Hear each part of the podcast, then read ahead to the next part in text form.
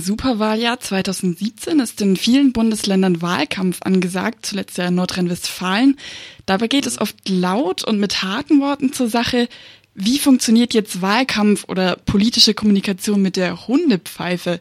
Eine Hundepfeife ist ja beim ersten Hören erstmal eine sehr leise Art der Kommunikation.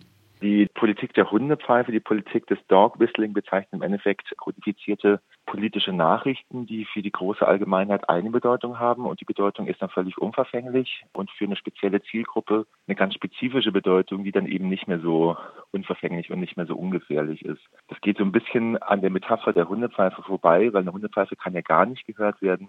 Aber der Begriff hat sich ein bisschen so etabliert in der Kommunikationswissenschaft und Politikwissenschaft. Welche Funktion hat dann diese Kommunikation mit der Hundepfeife? Also es hat verschiedene Vorteile für die Parteien oder Personen, die auf diese Art und Weise kommunizieren. Das erste ist, dass damit eine möglichst breite Masse erreicht werden kann, eben durch die Unverfänglichkeit von Begriffen, gleichzeitig aber eben ein spezielles Zielpublikum angesprochen werden kann, man gleichzeitig aber in der öffentlichen Auseinandersetzung, falls man dafür kritisiert werden sollte, immer noch sich darauf hinausreden kann, dass man ja die unverfängliche Bedeutung gemeint hat. Also es gibt den Begriff aus dem Englischen, der plausible deniability, lässt sich ein bisschen schwer eindeutschen, also die Möglichkeit, etwas plausibel zu leugnen. Welche Themen werden über solches Dog Whistling kommuniziert? Verändert sich natürlich mit der Zeit. Also im Laufe der Jahrzehnte hatte man da ganz verschiedene Schwerpunktsetzungen in der Politik des Dog Whistling. Im Moment würde ich sagen, geht vor allem in der Parteienlandschaft ist viel um den Begriff des Volkes, also vor allem im Kontext der sogenannten Flüchtlingskrise werden hier viele Begriffe verwendet, die eben ganz unverfänglich erstmal klingen, aber für entsprechende Empfängerinnen und Empfänger dann sehr spezifisch und sehr radikale Nachrichten auch enthalten. Das Volk wäre also so ein Codewort. Kannst du an dem Beispiel erläutern, was in diesem Wort denn alles mitschwingen kann, aber eben nicht muss? Es gibt von verschiedenen AfD-Politikerinnen und auch im AfD-Parteiprogramm beispielsweise Phrasen wie das deutsche Volk sind immer noch die Deutschen. Wenn man jetzt einen modernen Volksbegriff hat, der eben Volk als Staatsvolk annimmt, da geht es um Staatsbürgerschaft und nicht völkisch denkt, dann hört man diese Aussage und die überhört man dann aber auch gleich, weil es im Endeffekt redundant ist. Also das deutsche Volk im Sinne von Staatsvolk sind immer noch die Deutschen, ist sowas wie der weiße Schimmel ist immer noch weiß.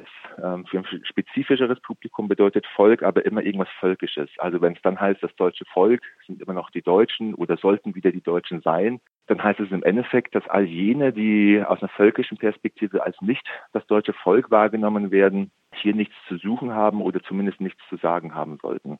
Du beschäftigst dich jetzt besonders mit Antisemitismus. Was ist dann ein Beispiel für so einen antisemitischen Code? Also es gibt verschiedene antisemitische Codes. Es gibt ja auch einen relativ berühmten Aufsatz in der Antisemitismusforschung, der heißt Antisemitismus als kultureller Code. Da könnte zum Beispiel die Rede von der Ostküstenlobby genannt werden. Die Ostküstenlobby könnte man, wenn man quasi nicht in antisemitischen Milieus verstrickt ist, einfach als Kritik an der politischen Lobby ganz allgemein verstehen.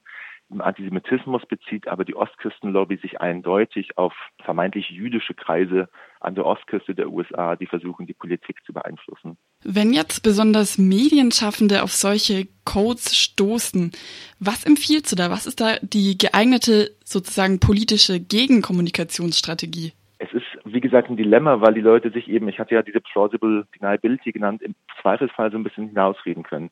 Es geht im Endeffekt darum, dass hier die Grenzen des Sagbaren ganz genau ausgelotet werden. Wenn man dagegen vorgehen möchte, dann läuft es meistens darauf hinaus, einen Indizienprozess zu führen. Das heißt, man kann die Leute dann oder die, die Parteien oder was auch immer nicht festnageln auf diese eine Aussage, sondern muss in einem größeren Kontext dafür sorgen, dass diese Aussage auch innerhalb dieser Partei oder dieser Person eingeordnet werden kann. Es gibt zum Beispiel ja gerade den Eklat um den Musiker Xavier Naidoo. Der hatte anfangs es noch relativ erfolgreich geschafft, sich darauf hinauszureden, das sei ja alles gar nicht so gemeint. Souveränität für die Deutschen zu fordern, sei ja quasi was, was völlig unproblematisches der Indizienprozess, den man dann führen könnte, ist eben zu sagen, na ja, der hat ja eben auch vor Reichsideologinnen gesprochen und da werden genau diese Phrasen auch verwendet. Und der hat auch in anderen Kontexten sich nochmal geäußert. Und quasi so dann puzzelartig zusammenzusetzen, na ja, also anhand dieser Indizien ist es äußerst unwahrscheinlich, dass diese Aussage unverfänglich gemeint worden ist.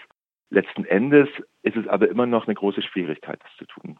Rassistische oder antisemitische Codes, Kommunikation mit der Hundepfeife also sichtbar machen, in den Kontext stellen, Allerdings machen ja gerade rechtspolitische Parteien wie die AfD auch Wahlkampf mit diesen Codes, mit, diesen, mit dieser Kommunikation mit der Hundepfeife. Ist es da wirklich sinnvoll, auf jede vielleicht problematische Aussage einzugehen und somit noch mehr Aufmerksamkeit eben auf diese Parolen zu lenken? Ja, ich würde da, und ich kann da keine klare Linie ziehen, also ich kann jetzt nicht ganz klar sagen, wo es dann nötig ist, darauf einzugehen und wo nicht.